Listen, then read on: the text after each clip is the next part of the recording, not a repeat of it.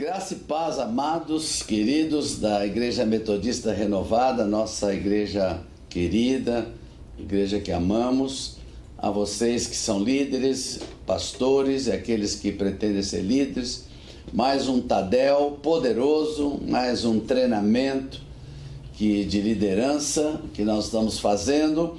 Esta é a segunda terça-feira do mesmo assunto, é uma continuidade Estamos falando sobre paternidade. E você que por algum motivo perdeu a semana passada, procure o vídeo a respeito, porque é muito profundo o assunto, são revelações e é quase uma sequência.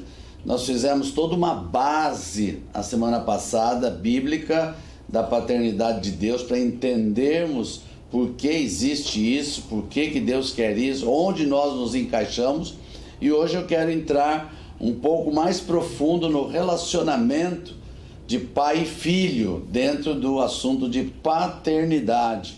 E isso nós vamos ter que aprender com aquele que é o mestre dos filhos, Jesus Cristo, que veio como filho, filho de Deus e filho do homem. Duas características interessantes que nós temos que destrinchar. Mas nós queremos orar antes. Senhor, em nome de Jesus, nós Abençoamos esse momento do Tadel, declarando a bênção do Senhor, o discernimento do Espírito sobre cada pessoa que vai participar agora, no momento em que ele está passando ao vivo e também depois, quando ficar gravado para os próximos. Que a unção do Senhor toque as pessoas com discernimento, com sabedoria, para entender esta palavra e que haja profundo uh, constrangimento e, e constrangimento verdadeiro do espírito, para que haja um quebrantamento e que esse assunto se torne uma realidade, um rema na vida de cada um. Deus abençoe em nome de Jesus. Amém. Amém. Agradecendo sempre o apóstolo Joel, nosso querido filho, pela honra que ele nos dá de poder ministrar a liderança. É, é muita responsabilidade dele ceder né, para alguém ministrar a sua liderança, mas graças a Deus estamos no mesmo espírito, na mesma visão. Continuando o assunto, eu quero começar com um texto bíblico. A primeira referência é um versículo pequeno que vai nos dar a base para iniciar o assunto de hoje. Está em João, capítulo 14, o verso 18 deste versículo. Diz assim: Não vos deixarei órfãos, voltarei para vós outra. Uh, outros, perdão. Uh, Jesus é que está falando isso. Jesus está dizendo: Não vos deixarei órfãos, voltarei para vós outros. E a primeira coisa que vem na nossa mente, o que é que Jesus entendia desse assunto de orfandade? Para que ele pudesse tocar nesse assunto. A palavra orfandade, no português mais simples possível que você possa imaginar, a gente pode dizer que ausência de pai. Isto é basicamente um, uma coisa bem simples da palavra orfandade, é, ou seja, ausência de pai, e isso nos leva a alguns questionamentos, né? Questionamento a respeito desse assunto de orfandade. Então, vamos ver um pouquinho sobre Jesus, o que é que ele entendia desse assunto, para que verdadeiramente uh, ele pudesse estar dando um texto como esse no momento que ele está indo embora dessa terra, ele já está preparando os seus discípulos que dependiam totalmente dele, e agora os discípulos não sabem como vai ser, ele diz: Não vou deixar vocês órfãos eu voltarei. Mas ele não vai voltar imediatamente. Então significa que nesse período entre a ida de Jesus para o céu e a volta dele, que já passa de dois mil anos, ele deve ter preparado algo para que a gente não ficasse órfão. E é essa a revelação da paternidade. Ah, outra coisa importante, né? Ah, pensa, pensa comigo um pouquinho. Usa a tua cabecinha agora, né? Por que, que só se fala em Maria e não se fala em José? Por que, que José não é tão citado como Maria? Tanto é que existe até uma idolatria sobre Maria, uh, no mundo inteiro uma religiosidade sobre Maria e assim por diante. Tem que ter alguma coisa por trás. Porque tirar José disso? Eu diria para você que a estratégia do diabo é trazer orfandade, ou seja, deixar as pessoas sem pai, ou seja, tirar o pai da família. Você tem acompanhado a luta que existe uh, hoje, mais do que nunca, no mundo inteiro, até no Brasil, né, toda hora tentando colocar leis para tirar o pai da família, necessidade de não precisar mais ter família tradicional. A, a, ideia não é o que eles estão pensando defender um tipo de classe, não é isso não. Estão tirando é o conceito de pai, que isto é muito forte, porque ah, se nós estudarmos, por exemplo, José, né? José, quem era José? José era da linhagem de Davi e da tribo de Judá. Então começa a pensar um pouquinho. Se Jesus é raiz de Davi, veio da tribo de Judá, o seu DNA é o de José, por incrível que pareça, mesmo não tendo sido através dele o nascimento de Jesus. Mas José vai se tornar o padrasto, o padrasto não, perdão, vai se tornar o pai adotivo de Jesus. Isso é muito sério. Maria, na verdade, na minha opinião, ela foi escolhida porque ela estava já aliançada em casamento com José. Ela não foi escolhida porque ela é Maria. Não. José foi escolhido. José é da descendência de Davi. José é da, de, da tribo de Judá. Ele que é a linhagem sacerdotal, onde Jesus tinha que aparecer. Mas como Jesus não podia ser gerado por ventre humano, perdão, por semente humana, então Maria, que estava junto com José, foi a escolhida, porque ele já tinha uma aliança de casamento. Na verdade, naquele tempo, é bom que você saiba que o, é muito diferente o noivado de hoje com o noivado do passado. Por isso que ah, existe toda uma terminologia judaica a respeito. Quando eles entravam em noivado, dentro do nosso sentido, vamos falar dentro da nossa cultura, é, não era simplesmente uma aliança e depois podia desfazer, não. Eles já eram considerados casados. Qual era a diferença? Que eles não podiam ter relações sexuais nem ficar junto até o dia do casamento, que poderia levar meses, dias ou anos, depende de cada caso. Então José já tinha um compromisso de casamento com Maria, estavam casados na palavra cultura judaica mas não tinham relações sexuais.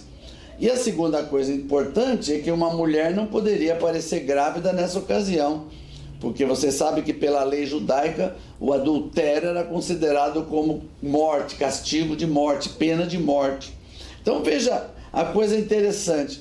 José agora está aliançado com Maria, vai casar e esse é o momento certo de Jesus aparecer nesse mundo através do ventre de uma mulher que vai ser esposa de José, que ele é da tribo de Judá.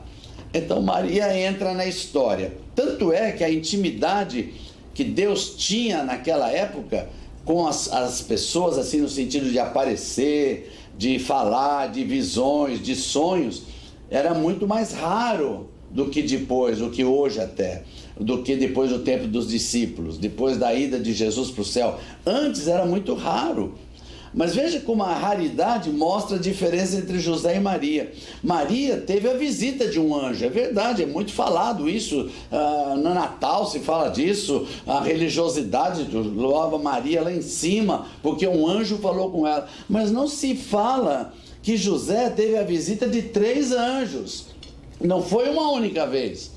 Primeiro, um anjo aparece para ele para dizer para ele que ele vai é, desposar de Maria que vai estar grávida. Então ele já está sabendo por, pela, por revelação de Deus, direto de Deus, que Maria vai engravidar do Espírito Santo. Segunda, quando Herodes queria matar a criança, foi com José que o anjo apareceu para que eles fugissem para o Egito. Foi com José. E quando eles estavam no Egito e Herodes estava morto, é com José que o anjo aparece de novo para dizer: volta que o seu perseguidor morreu. Então, por três vezes, José recebe a revelação direta de Deus, enquanto Maria uma vez só.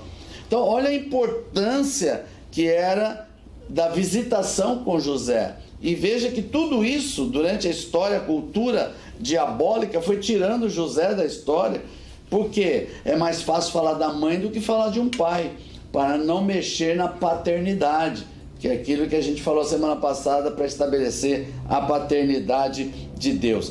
E, e, veja que José era íntegro, a Bíblia diz que ele era íntegro, justo, compassivo, apesar de estar desposada, ele tinha todo o direito de dentro da cultura judaica de apedrejar Maria, porque ela apareceu grávida. Mas olha como ele era justo diante de Deus, porque ele recebeu a revelação de Deus de que ela estaria grávida pelo Espírito Santo. Então ele teve fé para acreditar nisso, ele creu, um próprio anjo falou com ele. Então, na verdade, ele aceitou Maria. E assim, que acontece? Ele adotou Jesus. Olha que coisa forte. Olha a função de José: adotou Jesus como filho.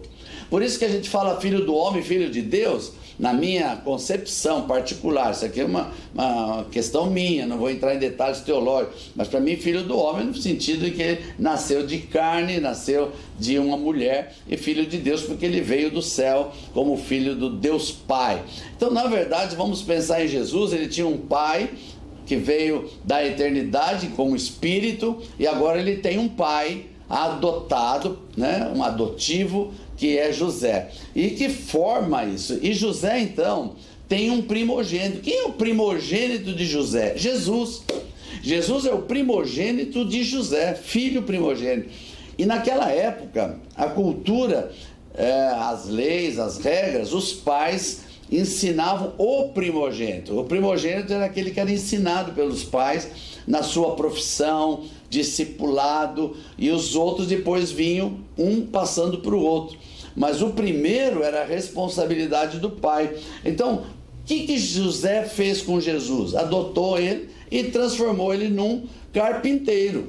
Jesus é um carpinteiro. Durante 30 anos da sua vida, até aparecer no ministério profético e o ministério que nós conhecemos, ele era um carpinteiro, trabalhava com seu pai.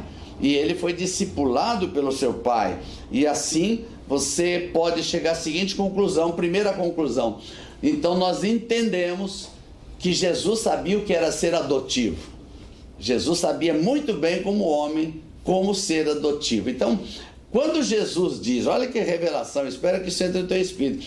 Quando Jesus diz: "Não vos deixarei órfãos", Jesus sabia a questão de adoção, porque ele foi adotado ele já estava profetizando que através do Espírito Santo que viria depois dele, todos nós que aceitamos a Jesus seríamos adotados por um pai, que é o pai de Jesus como filho de Deus. Olha que coisa forte, eu quero que isso entre no teu espírito. Agora vamos falar um pouquinho mais da importância de José como pai, e porque toda a cultura maligna de tirar o fora, né? É, vamos pensar em algumas comparações de José com alguns homens de Deus. Eu gosto de fazer essa comparação para que você entenda como é séria essa questão de paternidade e de orfandade. Vamos pensar em Moisés. Moisés, um camarada que falou direto com Deus, sim ou não? Falava face a face, não tem outro. Diz que não teve um profeta tão manso e poderoso na terra como Moisés. A Bíblia fala isso. Moisés viu a glória de Deus que nenhum outro viu. E, e Moisés recebeu algo de Deus. Deus deu algo para Moisés. O que, que Deus deu para Moisés? Deu um povo para Moisés. Então Moisés, com toda a capacidade e sabedoria que ele tinha, que Deus deu para ele, escolhido de Deus, Deus deu para Moisés um povo. Vamos falar de um outro homem poderoso na Bíblia, Davi, que era um homem segundo o coração de Deus, rei Davi, que foi um dos maiores conquistadores de Israel, e como Deus se agradava da adoração de Davi, Deus deu algo para Davi também. Deus deu para Davi um reino. Deus deu o reino, ele se tornou rei e disse que do seu, da sua descendência não faltaria rei sobre Israel. Olha só, então Moisés recebe um povo, Deus entrega um povo, Davi recebe um reino, E os profetas poderosos, como Elias, Eliseu, grandes profetas, a lista de profetas é grande, é só você pegar na Bíblia, todos eles receberam algo de Deus, receberam a palavra, a revelação da palavra. Então, me acompanhe e você sabe onde eu vou chegar. Moisés, poderoso, recebe um povo. Davi, poderoso, recebe um reino. Profetas poderosos, recebe a palavra. Mas José recebeu o filho, aquele que veio para salvar a humanidade. Olha a importância de José. Eu quero, quero insistir nesse assunto. A importância de José como pai. E uma coisa que eu quero que você saiba: Jesus chamava José de pai. Ah, eu vou repetir. Jesus chamava José de pai, era seu pai, e assim por diante. Então ele sabia muito bem que aqui na terra ele tinha um pai adotivo, e ele sabia quem era o seu pai no céu que o enviou para essa terra para uma obra. Então nós podemos dizer hoje aqui, sem medo de errar, que Jesus era 100% homem e 100% Deus. Ele era as duas formas, filho do homem e filho de Deus, mas nas duas maneiras ele tinha pai. Por isso ele podia afirmar: Não vos deixarei órfão. Agora vamos ver as revelações de Jesus sobre o assunto. Agora Jesus já tem os seus 30 anos, começa o ministério, e ele já começa o ministério de uma forma que a paternidade é evidenciada como ponto número um. Antes da primeira palavra, antes da primeira, do primeiro pronunciamento, antes da primeira mensagem de Jesus, tem que firmar a paternidade. Eu vou insistir nesse assunto. Antes de Jesus começar o seu próprio ministério, efetivamente, a paternidade tinha que ser é, estabelecida diante dos homens. E quando foi isso? quando o batismo. Veja que coisa tremenda. É, deixa, deixa eu mostrar aqui. Eu vou pular um texto aqui, eu vou direto para Mateus capítulo 11, o verso 27. Para que você entenda a ligação forte que Jesus tinha com o Pai. Eu quero que isso grave seu coração. Vou ler Mateus 11, 27. Diz assim: Tudo me foi entregue por meu Pai Ninguém conhece o filho senão o pai, e ninguém conhece o pai senão o filho, e aquele a quem o filho o quiser revelar. Ó, ó, ligação. Isso aqui está um entrelaçamento entre Jesus como filho e Deus como Pai, a Trindade se estabelecendo de uma forma. Veja, tudo que Jesus estava dizendo, tudo foi entregue pelo meu Pai. E ninguém conhece o Filho se não conhecer o Pai, aleluia. E ninguém conhece o Pai se não conhece o Filho. É uma paternidade de relacionamento tão forte que é um só, como se dois em um na verdade é assim mesmo dentro da parte espiritual. Mas vamos ver a, a fixação, aquilo que eu estava falando da mensagem antes de Jesus começar o ministério, antes de Jesus soltar o reino, antes de Jesus começar tudo, ele passa pelo batismo no Rio Jordão. E aqui acontece algo muito interessante, eu já vou ler o texto. Você lembra muito bem que Jesus, ao entrar no Rio Jordão, João Batista, que é profeta, ele tem uma revelação. Qual é a revelação? Eis o Cordeiro de Deus que tira o pecado do mundo. Ele sabia que era Jesus, o Filho de Deus. E agora ele sabe que ele não pode batizar Jesus, porque ele entendeu que Jesus é maior que ele. Mas Jesus vem e diz: Não, você tem que me batizar. Por quê? Para um pouquinho. Por que Jesus precisava ser batizado se João Batista está batizando quem é pecador? Quem entrava na água eram pessoas que estavam dizendo assim: Eu me arrependo do meu pecado. Eu, eu não conheço ninguém que vai dizer: Eu me arrependo não sei do que. Não existe isso. Quando uma pessoa está dizendo eu me arrependo, ela está arrependendo de algo que ela fez errado. Então o batismo de João Batista era um batismo de arrependimento.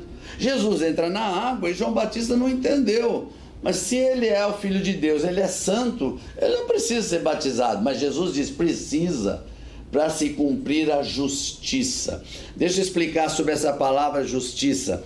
Ela não é da palavra justificado, porque se for justificado ele estaria em pecado. Mas não, essa palavra justiça que Jesus usou ali era de obediência. Eu preciso ser batizado por obediência, porque a relação de paternidade é tão forte que Jesus não veio aqui para fazer o que ele queria. Jesus não veio a esse mundo para fazer a vontade dele. Ele não veio a esse mundo para querer um ministério. Se você vê todos os textos bíblicos que você pode procurar na Bíblia, no Novo Testamento, você vai descobrir que todas as vezes que perguntavam para Jesus o que é que você veio fazer, e a resposta de Jesus era sempre a mesma: Eu vim fazer o que o meu pai mandou. Essa era a resposta dele. Então ele tinha que obedecer. Deus falou: você tem que ser batizado para cumprir a justiça, é uma questão de obediência. Então ele é batizado na água e agora escute o que eu vou ler para você. Mateus capítulo 3, verso 16 e 17. Se prepare aí, se segure na cadeira, porque você vai entender algo muito forte sobre paternidade agora. Mateus 3, 16 e 17 diz assim: Batizado Jesus saiu logo da água, e eis que se lhe abriram os céus, e viu o Espírito de Deus descendo como pomba vindo sobre ele. E eis uma voz dos céus que dizia: Este é meu filho amado, em quem me comprazo. Tremendo! Quando Jesus acaba de ser batizado e cumpre a obediência, a justiça, ele obedece o Pai, ele não precisava. Eu, eu, vou, eu vou muito mais profundo agora. Eu sei que eu estou falando com liderança, com pastores, eu posso ir profundo, eu sei disso. Eu tenho certeza absoluta que Satanás estava por perto. Porque se a Bíblia diz que Deus não faz nada sem primeiro revelar os seus segredos aos seus servos, os profetas. E como Satanás não vai mais ao céu e nem sabe os planos de Deus, Satanás precisa ouvir os profetas. É a única maneira de Satanás saber o que Deus vai fazer é ouvir profeta. Então, se ali tinha profeta João Batista, Satanás estava por perto. E quando Jesus entra na água e diz: Eis o Cordeiro de Deus, João Batista deve ter falado isso claramente, abertamente, porque está registrado na palavra, Satanás com certeza deve ter visto esse que é o Messias que vai tirar a coroa de mim. Então, Jesus até se humilhou nessa hora, porque ele sabia que Satanás ia estar ali ridicularizando ele. Como? Ele também tem pecado? Ele também precisa ser é, é, batizado? Jesus não se importou com isso. Jesus obedeceu o Pai porque ele tinha um propósito. Ele veio porque o Pai mandou. Mas o que acontece? Por obediência, quando ele sai da água, quem aparece? O Pai, com uma voz forte, para que todos ouvissem: Este é meu filho amado, em quem eu tenho prazer. Essa palavra eu tenho com prazer, eu tenho prazer nele, porque obedeceu. Escute o que eu estou falando: paternidade é algo muito forte, é sério, mas o pai só abençoa e o pai só honra o filho que primeiro honra o pai e que primeiro obedece o pai. Veja que primeiro Jesus obedeceu, passou até por uma humilhação, por obediência, mas Deus agora chega como pai e diz: Eu tenho prazer nesse filho, porque ele veio para me obedecer e fazer a minha vontade. Aleluia! Deixa eu te mostrar uma outra coisa que vai mostrar essa relação de Jesus como filho, obedecendo ao pai, o pai honrando, porque o filho honra o pai, o pai honra o filho. Né? Queria até que você repetisse comigo: o filho honra o pai, então o pai honra o filho. Vamos para o livro de Marcos, capítulo 9, verso 7.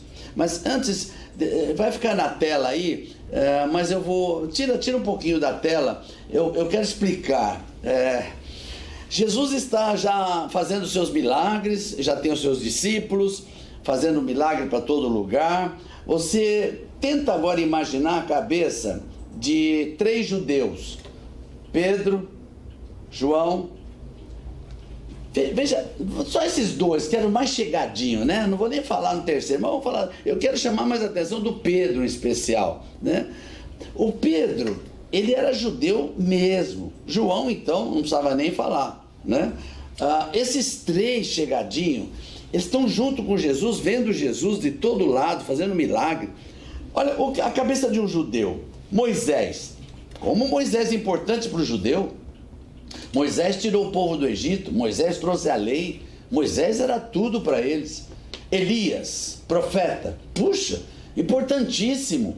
Ele que venceu Jezabel, ele que acabou com, a, com o rei Acabe, ele que restaurou Israel no seu tempo. Então, dois personagens importantes na cabeça de um judeu: Moisés e Elias. Ok. Agora pensa em Pedro, Tiago e João. Pensa nos três, né? Mas o Pedro e, e, e João. Você pode ver que o Tiago estava junto, mas ele não tinha tanta expressão como Pedro e João tinham. Então, eles estão os três juntos com Jesus fazendo milagre em todo lugar e trazendo um ensino tão poderoso. Para Pedro, Tiago e João, como judeu, o que, que eles precisam mais? Eles precisavam de Jesus ali, e se Moisés e Elias aparecessem, ia ser fenomenal. Então Jesus e o Pai vai dar uma lição neles. Jesus sobe no monte, leva os três com ele, e a Bíblia diz que ali ele se transfigurou. E quando ele se transfigurou, apareceu Elias e Moisés. Pedro é o primeiro que exclama, porque ele ficou atônito. Ele falou: oh, mestre, vamos fazer três cabanas. Já, já queria já fazer um lugar para os três. Tudo que nós precisamos, Elias, Moisés e Jesus, não precisamos de mais nada. Mas a Bíblia diz que uma nuvem, e agora eu vou ler o texto, Marcos capítulo 9, verso 7. Aguenta aí na tua cadeira, porque olha que forte a paternidade. Marcos capítulo 9, verso 7.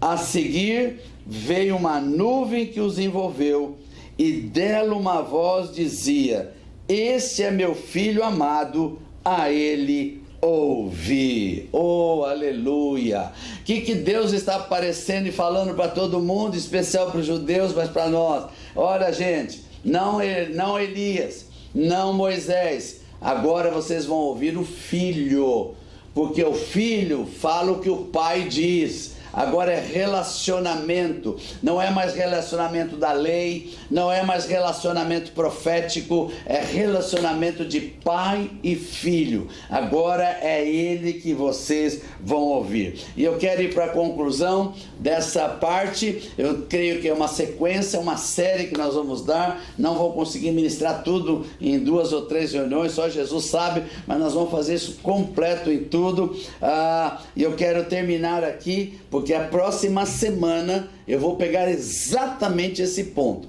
Ah, vou deixar você em suspense, porque a continuidade desse assunto de hoje vai ser na próxima semana. Eu não vou concluir hoje o assunto, mas vou encerrar com a frase que eu vou começar a semana que vem. A honra traz a bênção. Vou repetir: honra traz a bênção. Veja que coisa forte. Eu mostrei dois momentos fortes. Quando Jesus é batizado e obedece o Pai mesmo sendo ridicularizado, porque ele não era pecador, mas o pai faz questão de aparecer e dizer: Esse é meu filho em quem tenho prazer. Depois, para os judeus que estavam vendo Jesus, maravilhados com Jesus, mas não lembravam, é, não se esqueciam nas suas memórias de Moisés e Elias, agora a segunda vez Deus quer dar outra lição. Pega Moisés, Elias, põe junto com Jesus no monte, mas quando a nuvem da glória desce, só sobra Jesus e o pai aparece de novo e diz: é esse que vocês vão ouvir agora. Não mais Moisés, não mais Elias, porque agora é relacionamento pai e filho, paternidade. É a grande restauração da igreja dos últimos dias. Se prepare, porque quando Jesus honrou o Pai, o Pai honrou Jesus publicamente por duas vezes. Jesus escuta e todos ouvem uma voz do céu, bem alto: Este é o meu filho, este é o meu filho amado. E outra vez, é esse que vocês vão ouvir. Eu acho demais essa paternidade, esse relacionamento, Jesus nos ensinando a verdadeira paternidade. Então eu encerro aqui com essa palavra: honra traz a bênção. E na próxima semana a gente vai começar exatamente nesse ponto que eu parei agora. Por isso eu quero orar para encerrar. Grato novamente a vocês que estão nos ouvindo, apóstolo Joel, nosso filho querido, que muito nos honra e dá essa oportunidade de poder ensinar, que é o maior alegria do nosso coração, é ensinar. É esse ensino que Deus tem nos dado, eu quero transmitir para você. Pai, em nome de Jesus, que essa palavra de relacionamento, de paternidade, que Jesus nos ensinou entre ele e Deus como pai, também dele com José como seu pai adotivo. E inclusive dizendo para nós: não vos deixarei órfãos, que isso entre no nosso espírito hoje para que comece a borbulhar uma revelação poderosa sobre a importância da paternidade, da restauração da paternidade, da igreja apostólica e profética ser restaurada nesta função de paternidade para a glória do nome do Senhor. Nós abençoamos o final desse Tadel desta noite, no nome poderoso, maravilhoso de Jesus Cristo de Nazaré. Amém e amém.